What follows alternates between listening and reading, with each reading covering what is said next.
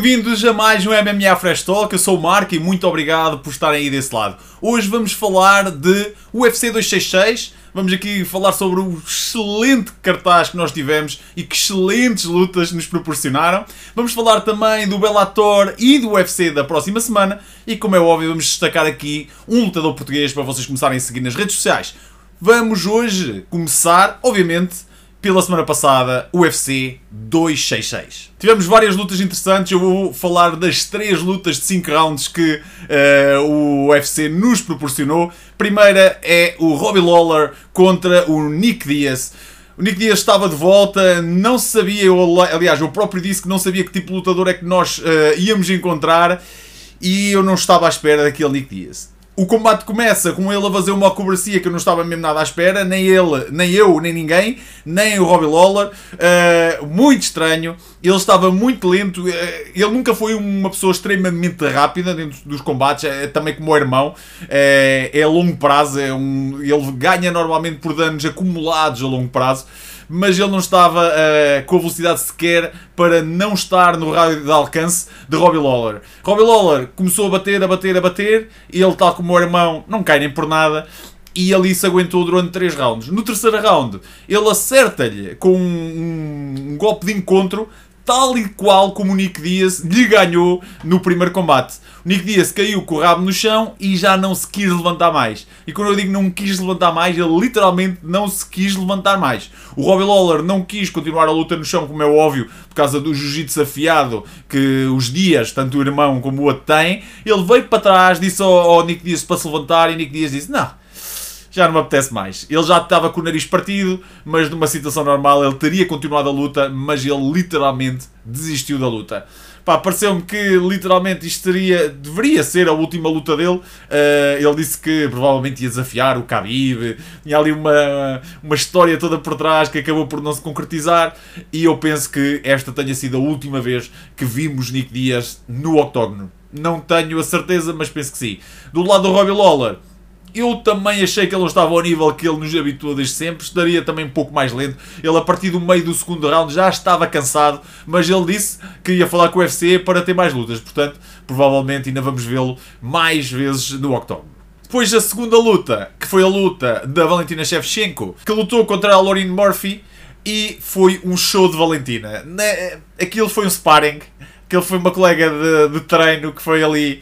Ela não estava minimamente ao nível da Valentina, tal como eu pensei que ia acontecer. Valentina deu um show, fez o que quis, lutou por onde quis. É, é, é, incrível. A Valentina, neste momento, não tem, a meu ver, nenhuma adversária ao nível dela, tirando a Amanda Nunes, que, que é de outro outra categoria e é um bocado estranho porque se eles casarem a luta literalmente da Amanda contra a Valentina uh, acabam por estar a destruir uma das campeãs quando eles têm duas campeãs bastante dominantes. Portanto vamos ver o que é que vem daí para a Valentina. Ela no fim ainda como se não fosse suficiente o nível de luta que ela traz, ainda faz um, um discurso pós-luta em quatro idiomas diferentes, só para mostrar quem é que manda ali. Pá, a Valentina está imparável e, e, vamos ver, vamos ver que adversário é que o UFC lhe mete à frente na próxima rodada.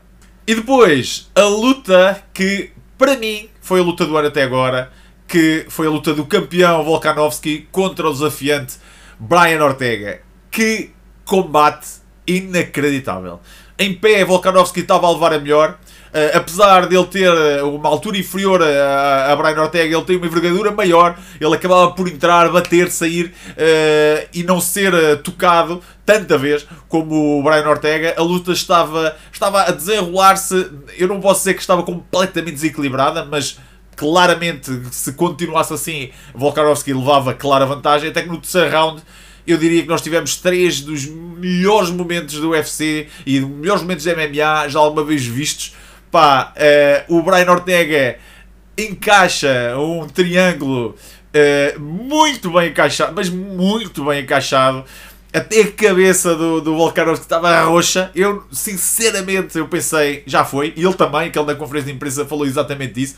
Disse que pensou mesmo que ia perder o cinturão. Uh, e depois ele consegue sair dali com uma rodagem. Ele rodou e o, o Ortega também, por causa do cansaço, não conseguiu agarrar. Ele sai, começa um, um ground and pound furioso e ainda a levar uh, na cabeça o Ortega para mostrar que realmente ele tem um nível muito bom de jiu-jitsu e ainda consegue encaixar um triângulo também extremamente bem encaixado. Aliás, ele até conseguiu a posição superior a, a, a Volkanovski no chão. Ele pôs em cima dele com o triângulo encaixado. Novamente a cabeça completamente roxa, estava mesmo uh, quase a desfalecer, mas ele mais uma vez consegue sair dali e acaba o round por cima, mais uma vez a bater. Depois os, os, o, o, o terceiro, aliás, o quarto e o quinto round foram rounds que inicialmente toda a gente pensava que o Ortega já nem voltava porque ele acabou mesmo muito, muito, muito desfeito uh, a nível da cara, ele tinha um olho muito danificado.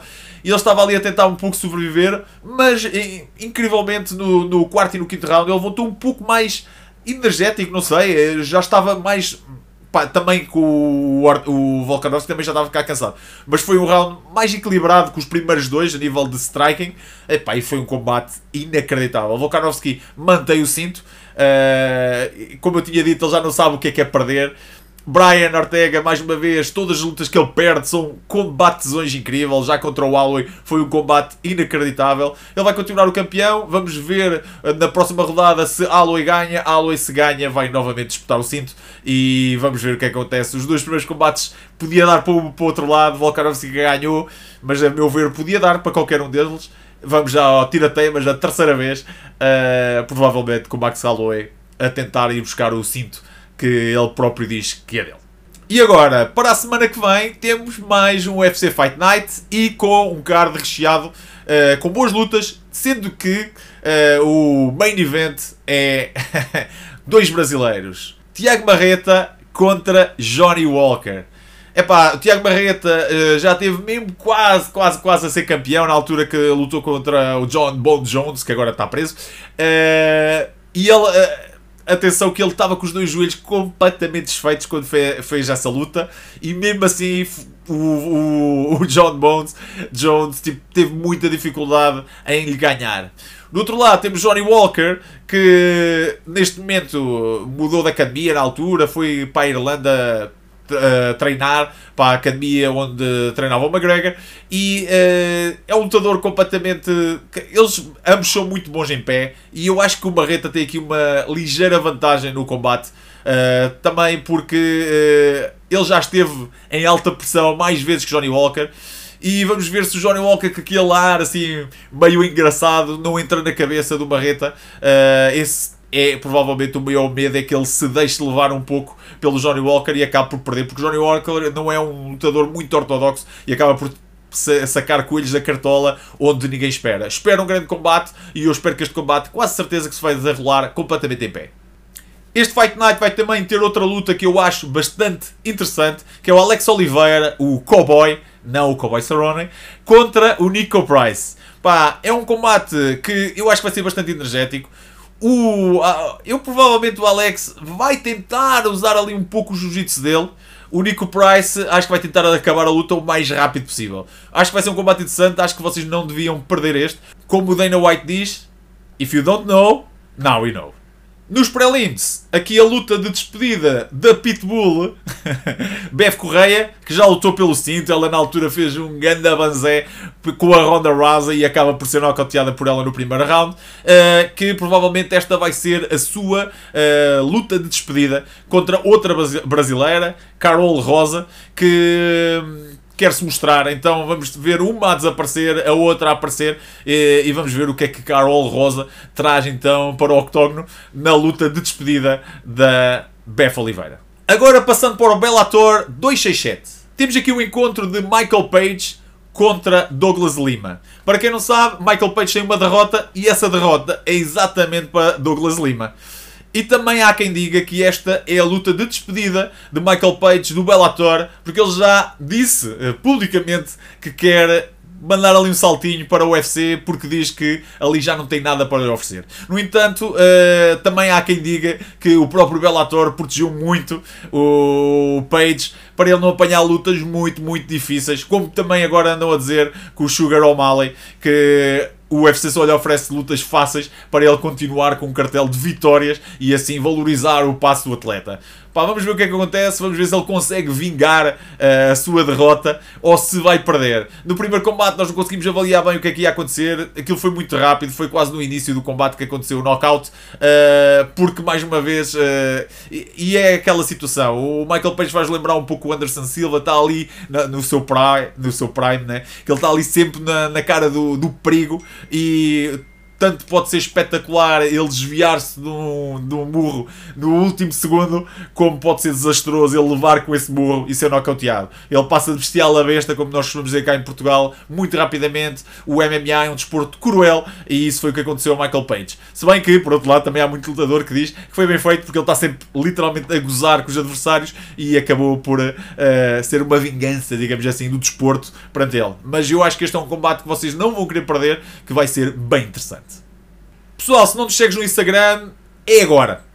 É agora. Vai ao Instagram e segue-nos. Nós estamos sempre lá a pôr material, estamos sempre a pôr lá coisas interessantes para vocês verem, incluindo memes. e chegou aquele momento em que tu podes partilhar este vídeo com os teus amigos. Partilha este vídeo, sério. Faz isto chegar a mais gente.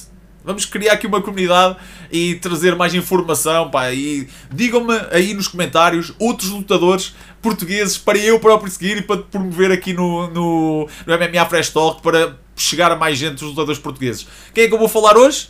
Alex Gil. Alex Gil, um lutador português que uh, anda à procura do seu sítio e que certamente o vamos ver a lutar bastantes vezes e, obviamente, que estaremos lá para o apoiar. Portanto, Alex Gil, sigam-no nas redes sociais. E pronto, foi este mais um MMA Fresh Talk. Para a semana voltamos para resumir o que é que aconteceu no UFC e no Bellator e falar dos próximos eventos. Espero que vocês se divirtam uh, durante o fim de semana com os combates e. Os!